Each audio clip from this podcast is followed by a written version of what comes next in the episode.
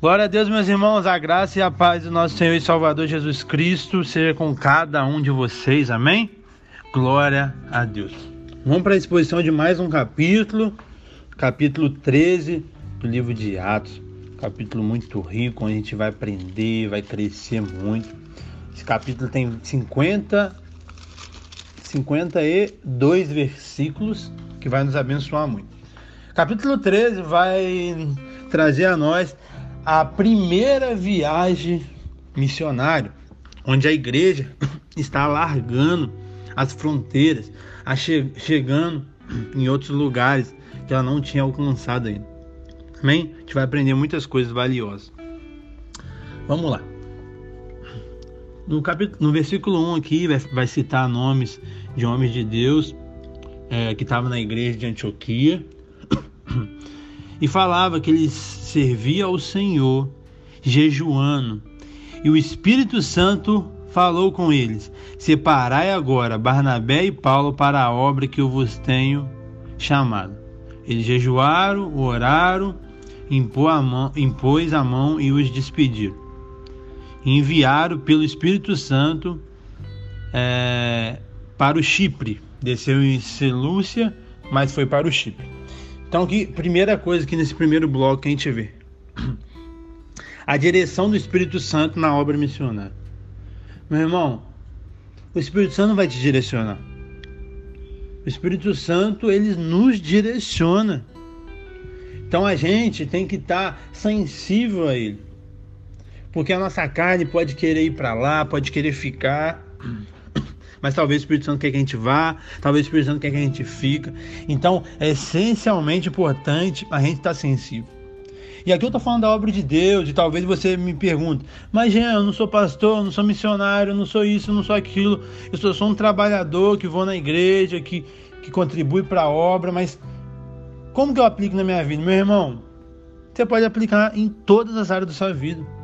O Espírito Santo que tem que direcionar com quem você vai se relacionar.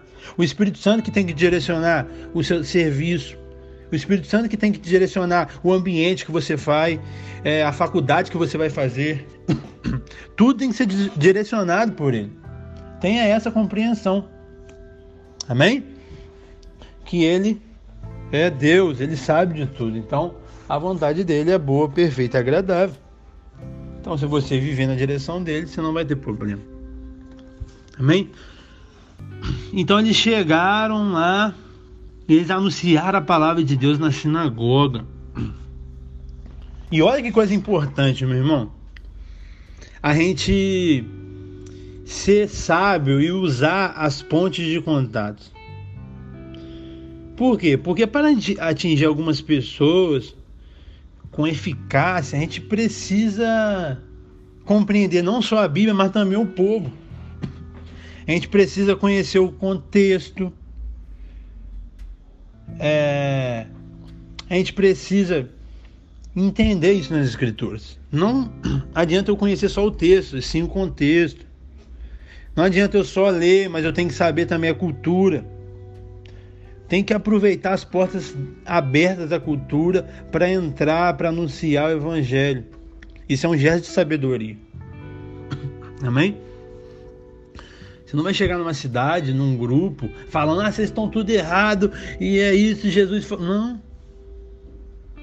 Você vai entrar no que você pode estrategicamente e vai pregar em cima disso. Paulo foi um desses. Falou que se fez fraco para com os fracos, livre para com os livres, escravo. E assim vai, ele aproveitou a brecha, sem deixar seus princípios e valores, é verdade, mas o que ele pôde aproveitar, ele aproveitou e a gente tem que aproveitar. Amém? Então ele estava pregando ali e glória a Deus por isso. E você pode entender, meu irmão, que onde alguém se abre para o evangelho, o diabo cria uma resistência. A gente vê aqui no verso 6 ao 12 isso. Eles encontraram é, um falso profeta e tinha um precursor, chamava Sérgio. Ele era um homem inteligente, verso, é, verso 7 vai falar disso. E Paulo e Barnabé pregava para ele. Mas esse falso profeta, Elina, Elimas, o mágico, é, procurou afastar o precursor, procursor da fé. E aí o diabo né, quis se manifestar. O mago queria afastar o precursor da fé e Paulo repreende e cega ele. E o precursor crê por causa disso. Paulo, cheio do Espírito Santo, fala aqui no verso 10: Filho do diabo, cheio de engano, de malícia, inimigo da justiça. Fala aqui no 10, no 11, e ele fica cego. Em verso 2 vai falar que, mediante essa cegueira, o procursor viu, ficou maravilhado e se converteu à doutrina. Então, meu irmão, entenda que vai vir perseguição, que vai vir oposição. Quando você estiver fazendo a vontade de Deus, o diabo vai se levantar. E não tenha medo disso, o diabo é um ser vencido. O, o Paulo sabia disso, então o diabo não teve poder nenhum. Quem tem poder é Deus. Amém? No verso 13 vai falar da, des da desistência de Marcos. Eles navegaram é, de Patmos e dirigiu para Berg, ali na Felícia. Mas João Marcos não quis ir. E aqui não tem um motivo, é, historiadores, teólogos elencam três que poderia ser um motivo. É, um deles poderia ser que essa, essa, esse planejamento não estava planejado, esse, essa viagem não estava planejado, mas Nada estava planejado aqui, o Espírito que estava direcionando. E isso deixou Paulo muito chateado. Você vai ver na, na segunda viagem missionária isso, mas isso é uma conversa para mais para frente. E aí, eles chegaram lá num sábado na sinagoga, aceitou, leram a lei, os profetas, e os irmãos pediram para Paulo trazer uma palavra em cima do que tem dito. Então, mais uma vez, essa oportunidade. Amém? E aqui, Paulo, do verso 16 até o verso 41, ele vai expor as escrituras e vai levar eles a Cristo. Porque todas as escrituras apontam para Cristo. Aqui, eu não vou ler, né? Só vou pontuar alguns pontos, mas aqui você, mais uma vez, Estevão já fez isso, Pedro já fez isso, Paulo já está fazendo isso, um resumo da história de Israel. E, meu irmão, a pregação nossa tem que ser da Bíblia. O apóstolo Paulo, que tinha inspiração do Espírito Santo para escrever, mesmo assim ele não deixou de usar a própria escritura. Amém? E o resumo e o sermão de Paulo aqui é um resumo da história de Israel. É, com isso ele, ele chega em Jesus e mostra que Jesus é aquele é o Messias que eles esperavam. Paulo foca aqui na morte, na ressurreição e afirma que só por Jesus e não pela lei que vem a salvação. É, como eu falei, o sermão de Paulo se parece muito com o sermão de Pedro lá em Pentecoste, Pentecoste 2, no capítulo, no capítulo 2, do verso 14 ao verso 36. E no pórtico de Salomão também, que Pedro pregou, mesma, mesmo, mesma base, no capítulo 3, verso 2 ao 26 e Estevão lá no Sinédrio, do verso 2 ao 53. A pregação desses homens de Deus é pautada na Bíblia. E a minha sua pregação tem que ser na Bíblia. E aqui eu não vou ler, como a gente não lê, a gente só expõe, né? Mas foi dividido em três partes. Primeiro, foi um apanhado da história de Israel, aqui nos primeiros versículos. Depois, falou da morte e da ressurreição de Jesus é, apanhado da, da, da história de Israel foi do 17 ao 22. A vida, a morte e a ressurreição de Jesus foi do 23 até até o 30, 37 e do 38 até o 41 foi a aplicação do Evangelho. 39 vai, vai falar assim. 38. Tomai, pois, irmão, conhecimento de que vos anuncia a remissão de pecado por intermédio deste, deste quem? Jesus. E por meio dele, todo o que crê justificado de todas as coisas, das quais não pudesse ser justificado pela lei de Moisés. A lei não salva ninguém. Então ele anuncia a aplicabilidade do evangelho. Só em Jesus tem salvação. E olha que coisa maravilhosa. Um poderoso despertamento e uma cruel perseguição do 42 ao 52. Eles saíram da sinagoga no sábado e eles, falam, eles é, se despediu ali e os judeus, os prosélitos piedosos que estavam ali com Paulo, falava para eles no próximo sábado falar de novo. E Paulo fala para eles perseverar na graça e no próximo sábado Paulo e Barnabé voltariam. Aí o 44 já é o próximo sábado. E olha que coisa maravilhosa, meu irmão. No sábado seguinte, verso 44, afluiu toda a cidade para ouvir a palavra de Deus. Olha como a palavra de Deus é poderosa. Quando a gente prega a palavra, toda a cidade ficou impactada para ouvir.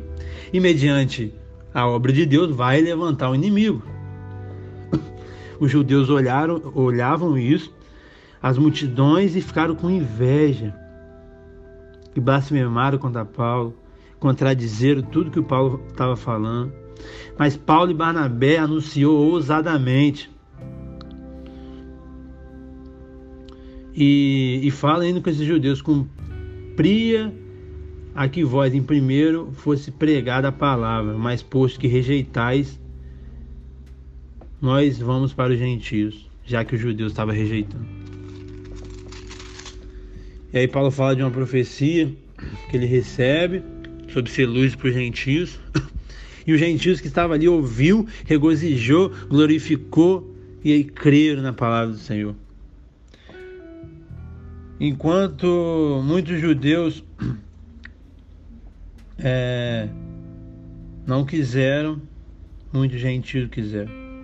Muitos judeus e prosélitos também quis, não é todos judeus não. Mas alguns não queriam essa graça. E aí, 49 vai falar que Paulo divulgou a palavra do Senhor em toda a região. É, e mais os judeus, mais uma vez, tentando fazer algo de oposição e, e é, mentir ali, chamando as mulheres, os principais da cidade, perseguir Paulo e expulsaram Paulo e Barnabé. Paulo foi, sacudiu o pó dos seus pés e partiu para Icônio. Essa é uma exortação que, que Jesus faz nos evangelhos, numa levada que, que Jesus mandou 70 discípulos para pregar e falou: quem não recebeu vocês, você sai e não tenha nada desse povo. Até o pó que está nos seus pés, você bate ele e deixa para lá. E é isso que Paulo fez. E 52 vai falar que os discípulos transbordavam de alegria do Espírito Santo. É isso, meu irmão. Mesmo perseguidos, mesmo sendo expulsos, mas eles estavam em alegria.